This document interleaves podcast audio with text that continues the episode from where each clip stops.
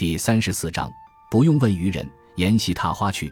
在滁州任职时期，王阳明特别清闲，几乎每天和学生游玩山水，畅谈心学，留下了一组《山中事诸生五首》，以诗的形式表达了心学的思想，更呈现了心学的境界：宁静平和，澄澈清净。第一首：陆绝春山酒废寻，野人伏病强登临。同游仙侣须成性，共探花园莫厌身。鸣鸟游思句自得，闲云流水一何心。从前却恨千文句，辗转至离叹路尘。这首诗写的游山，大概的意思是：山上的源流隐藏得很深，刻意去寻找却很难找到。当你和大自然融为一体的时候，却自然而然的一下子找到了。一切都是无性自足，一切都在整体里。何必寻章摘句，弄得支离破碎？这首诗很明显在讲朱陆的异同。宋代理学家朱熹和陆九渊对于如何成圣看法不一样。陆九渊认为，只要抓住中恕之道，就可以一通百通了。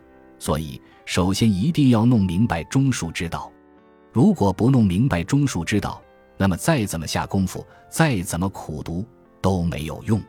朱熹却强调要博闻强志，要在广泛的学习中不断积累知识，不断领会其中的精神，最后才能成就中恕之道。王阳明赞成陆九渊，不赞成朱熹，认为朱熹的方法是一种支离破碎的方法。朱熹是王阳明心学一个摆脱不了的参照，因为王阳明心学的核心建立在对朱熹学说的反思，而朱熹学说在他的同时代。就有陆九渊反对，是心学的发端。王阳明和陆九渊一脉相承，所以早在龙场的时候，就有人问王阳明关于朱陆的异同。到了南京，王阳明更是和人详细讨论朱陆的异同，写过一封很长的信。这首诗算是关于朱陆异同的诗意化的小小总结。关于涵养内心和知识见闻的先后关系。王阳明有这样一个总结：专注在涵养内心上用功，每天能发现自己的不足；专注在知识见闻上用功，每天都会觉得自己懂得越来越多。每天能看见自己有所不足的，就能懂得越来越多；每天觉得自己懂得越来越多的人，就会越来越有所不足。第二首：除留意以水，潼关得几人？莫负永归兴，西山正暮春。这首诗化用了《论语》中孔子和学生谈志向的典故。陆程和王阳明的一段问答可以解读这首诗歌。陆程问孔门弟子谈论志向，子路、冉求想从政，公西赤想主管礼乐，多多少少还有点实际用处。而曾皙所说的似乎只是玩耍之类的事，却得到了孔子的赞许，这是什么意思呢？王阳明回答。子路、冉求、公西赤有点凭自己的心愿意向，有了这种意向，就会有所偏向，能做到这未必就能做到呢。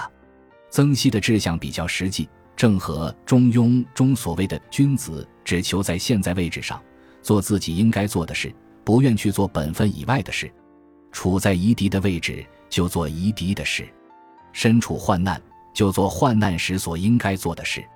君子无论在什么地方。都能心安理得，怡然自在。前三个人是汝气也的有用之才，而曾皙是君子不器的智慧通达之人。但是前三个人各有卓越才华，不是夸夸其谈的人，所以孔子也赞扬了他们。让我们继续读一读王阳明的其余三首诗。第三首《桃源在何许》，西风最深处，不用问渔人，沿溪踏花去。这首诗翻用陶渊明的《桃花源记》，桃花源在哪儿呢？在西风最深的地方，怎么能够到那里呢？不要去问打鱼的人，你自己沿着溪流，踏着花瓣就可以找到了。不需要问别人，你自己按照自然法则一路走去就可以了。第四首，池上偶然到，红花间白花，小亭闲可坐，不必问谁家。偶然到了池塘边。红花牵着白花，在小亭子里随意坐一坐，此刻很好，何必去追究是谁家的呢？第五首溪边坐流水，水流心共闲。不知山月上，松影落一般。坐在溪流边，谁很闲的流动，心也很闲的流动。不知道山里的月亮照耀松树，落下的是谁的身影？感谢您的收听，喜欢别忘了订阅加关注，主页有更多精彩内容。